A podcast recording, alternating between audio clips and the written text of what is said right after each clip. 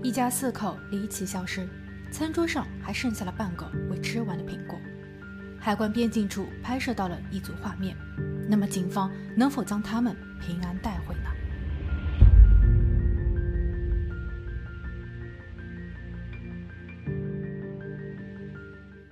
？Hello，大家好，我是葛林毅。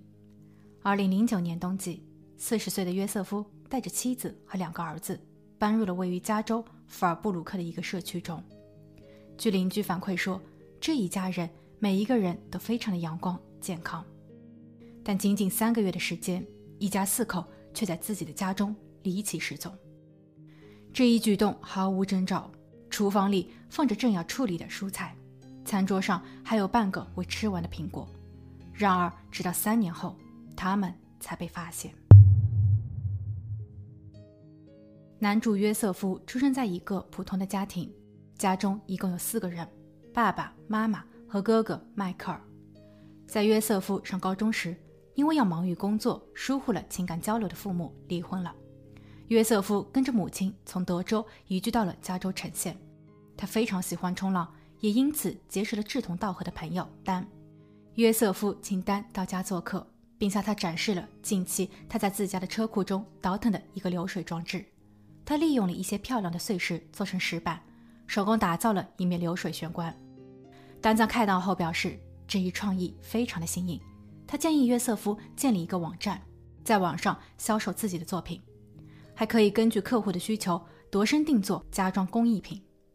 约瑟夫接受了这一提议，他注册了一家公司，并在丹的协助下共建了一个销售网站。之后，他们的业绩蒸蒸日上。为了让公司更好的发展。约瑟夫与分包商查尔斯签订了合作协议。约瑟夫主要负责承接业务、设计和洽谈价格，查尔斯则配合后续的定制落实工作。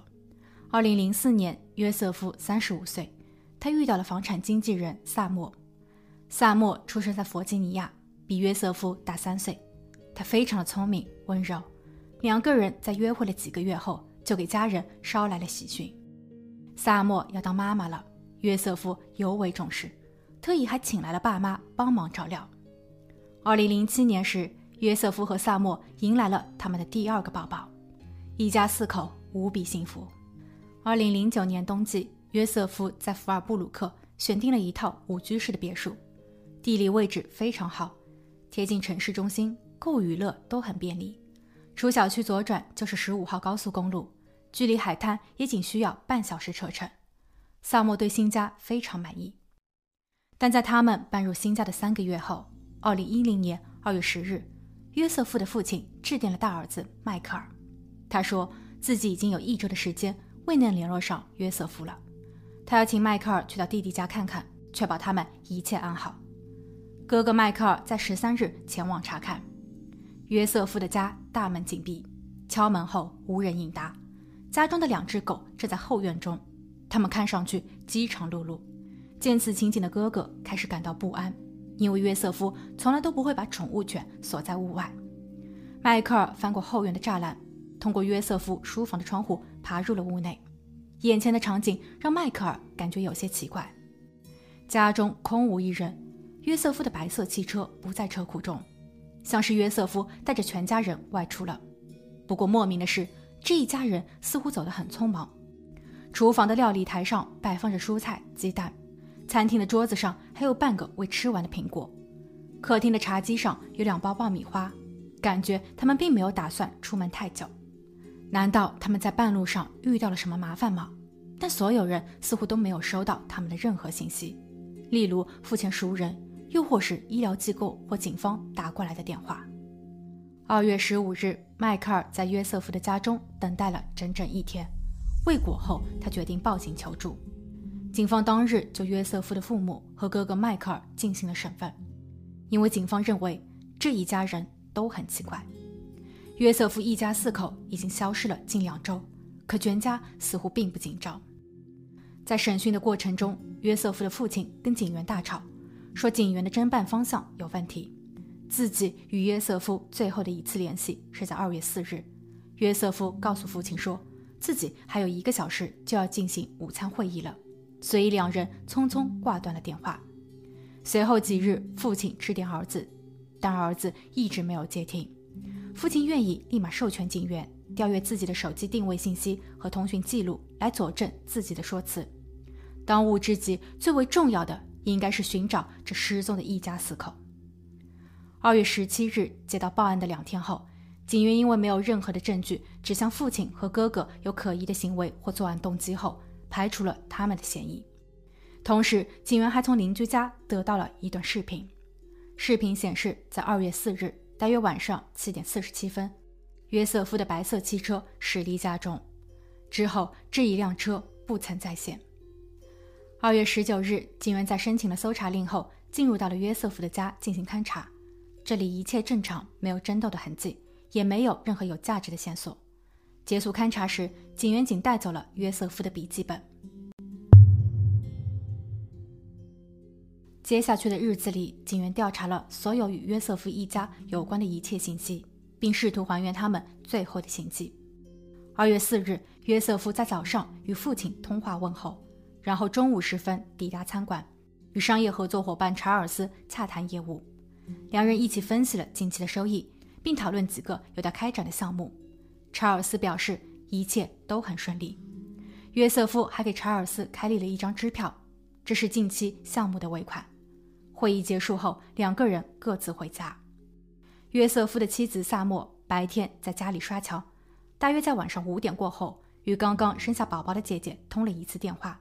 他们还约着过几日见一面。五点四十七分，通话结束。两个小时后，约瑟夫的车从家驶离。约瑟夫的手机在晚上八点二十八分给商业合作伙伴查尔斯拨打了电话，但查尔斯没能及时接听，电话被转入了语音留言。约瑟夫并没有开口说话，仅几秒后就挂断了。没有人知道四日之后究竟发生了什么，但在二月八日的深夜，某一家购物中心发现了一辆被遗弃的汽车。这家购物中心的位置比较特殊，位于美国和墨西哥之间最为繁忙的边境口岸。很多人会把车停放于此，不是为了购物，而是步行通过美墨边境。经确认，这辆车属于失联人约瑟夫。通过调阅二月八日的边境口岸监控视频，警方从当天十万人流中找到了几个模糊的背影：一男一女，带着两个孩子。结合这对夫妻近期的行为。包括约瑟夫曾上网搜索过墨西哥，以及如何通过边境海关的信息。妻子萨默在失联的几周前，一直为两个儿子寻找学习西班牙语的班，而且约瑟夫的家中，警方并没有找到他们的护照，所以警员判断这一家人是在自愿的情况下去了墨西哥。但约瑟夫的家人并不认同，他们仔细观看了监控视频，并确认这个男人并不是约瑟夫。因为约瑟夫平时走路时都是外八字，但视频中的不是。萨默的姐姐则表示，萨默的护照已经过期。虽然说美国人到墨西哥不需要签证，但边境一般不会给护照过期的人予以通行。更关键的是，这对夫妻在二月四日过后就没有任何的消费记录了。如果他们真的是去了墨西哥，怎么可能近一个月的时间里都不花费一分钱呢？此时，约瑟夫的父亲开始翻阅着儿子和儿媳的邮箱，在一万六千封的邮件中，他发现了一丝线索。就在他们消失的一个多月前，二零零九年十二月二十三日，萨默的前男友维克给萨默发送了一份邮件，内容为“我永远爱你”。据了解，萨默和前男友维克一起恋爱多年，但维克一直没有给出任何承诺。二零零四年年初，维克主动的离开了萨默。萨默非常伤心。同年，她遇到了现任丈夫约瑟夫。约瑟夫的父亲还了解到，这位前男友有着严重的犯罪历史。他曾因为威胁邻居和其女儿而遭到逮捕。他在被判缓刑后，又在2010年年初因为酒吧闹事公然拒捕，再度被逮捕。而这家酒吧就位于约瑟夫的公司边上。约瑟夫的父亲把维克的信息都告诉了警员，但经调查。前男友维克在近期与约瑟夫家并没有联系，他不是嫌疑人。时间一晃就是三年，约瑟夫和其妻儿始终下落不明，家人们开始感到绝望。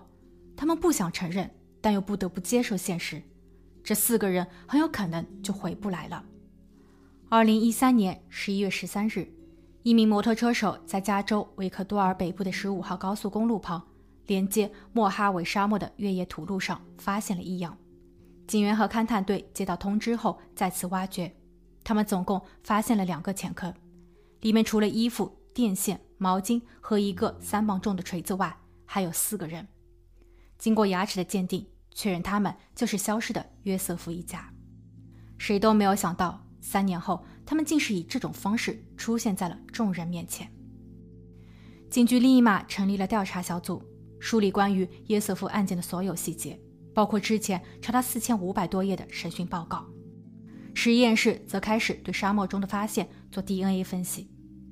根据法医报告，被发现的作案工具上有白色油漆，这与约瑟夫妻子当年。在白日里刷墙时所用的油漆颜色一致，而在当年的报告中显示，浴室中缺少了几块毛巾，这也被警方在沙漠中找到。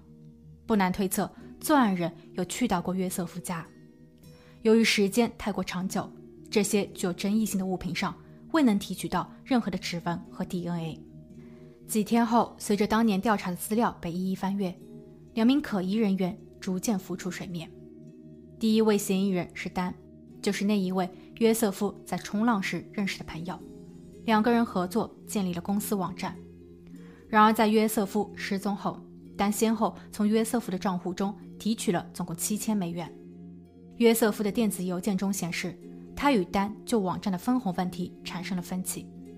丹试图索要更多的利润，因为他认为如果没有他的先期建议和帮助，约瑟夫的创业根本不可能成功。丹愿意配合约瑟夫扩建网站的规模，承接更多的业务，但约瑟夫需要给自己更合理的分成。约瑟夫则在邮件中回绝了这个提议，他称自己愿意出一笔钱买断丹与网站的所有关联。第二位嫌疑人是合作承包商查尔斯，他在当初接受过一次问询，并交代了在二月四日与约瑟夫的约见事项。他表示，自己与约瑟夫不仅在商场上合作共赢，私下的关系也相当不错。但在描述这些内容时，查尔斯使用了英语时态中的过去式。警员疑惑，因为一般而言，只有在确认当事人已经离世后，才会选用过去式。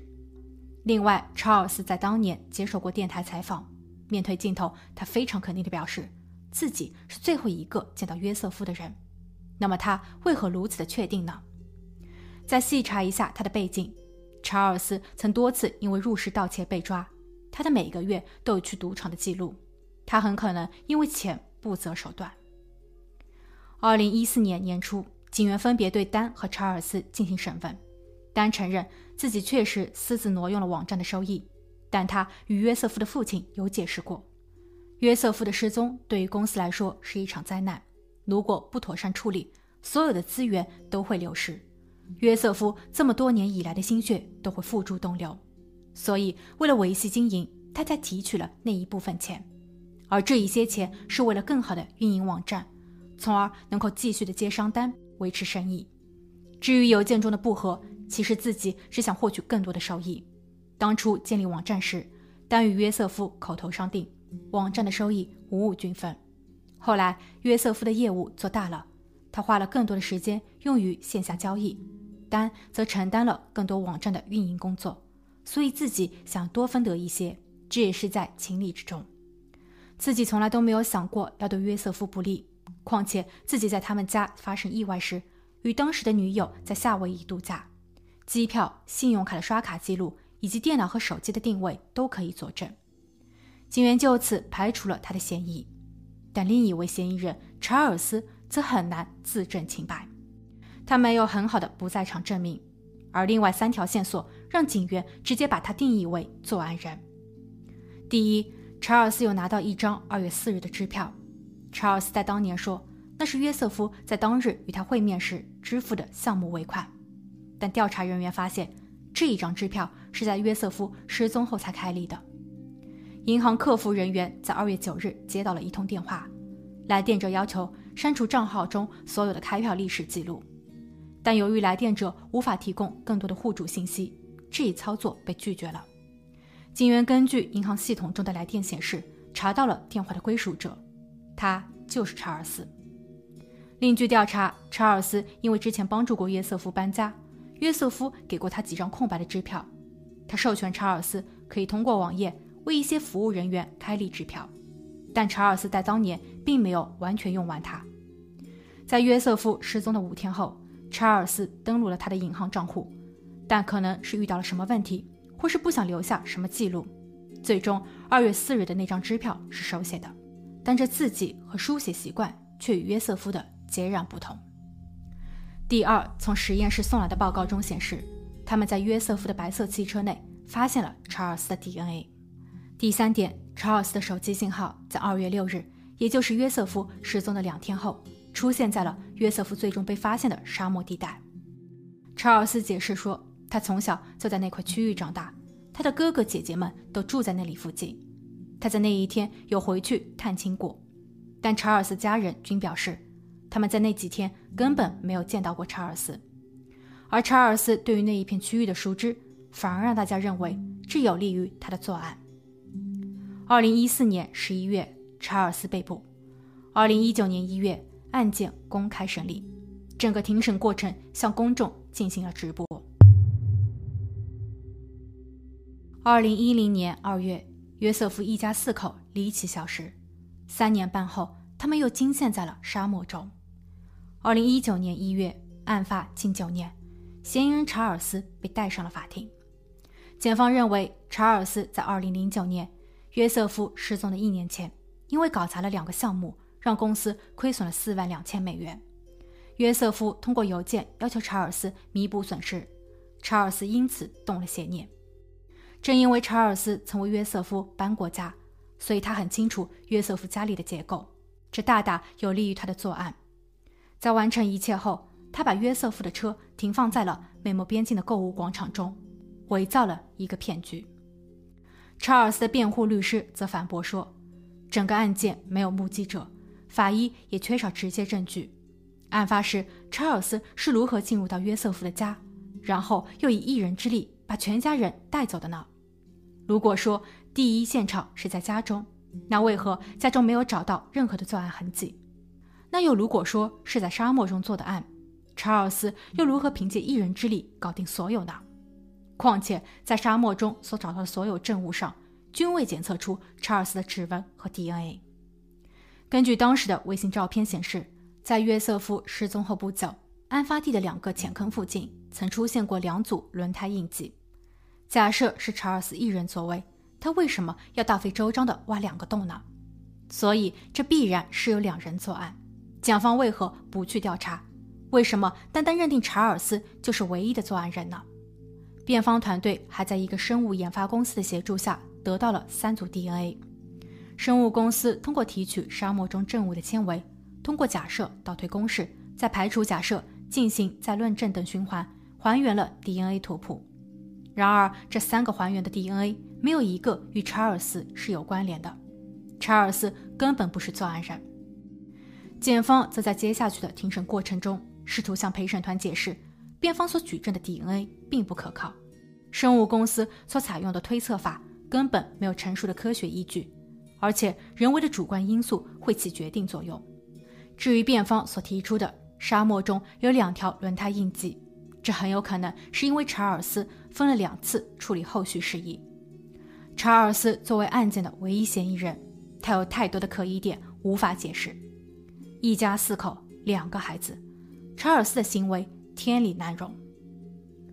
二零一九年六月十日，陪审团裁定，虽然没有直接的证据坐实查尔斯的罪名，但陪审员更愿意相信检方的逻辑推理。二零二零年一月二十一日，法院宣判查尔斯死刑。六十二岁的查尔斯将被关押在牢房中，等待加州州长宣布执行的那一刻。约瑟夫的家人则表示。他们的内心伤痕累累，作案人应该在地狱中燃烧，他的命运将会比受害者的更为悲惨。好了，今天的案件就分享到这，我们下期见。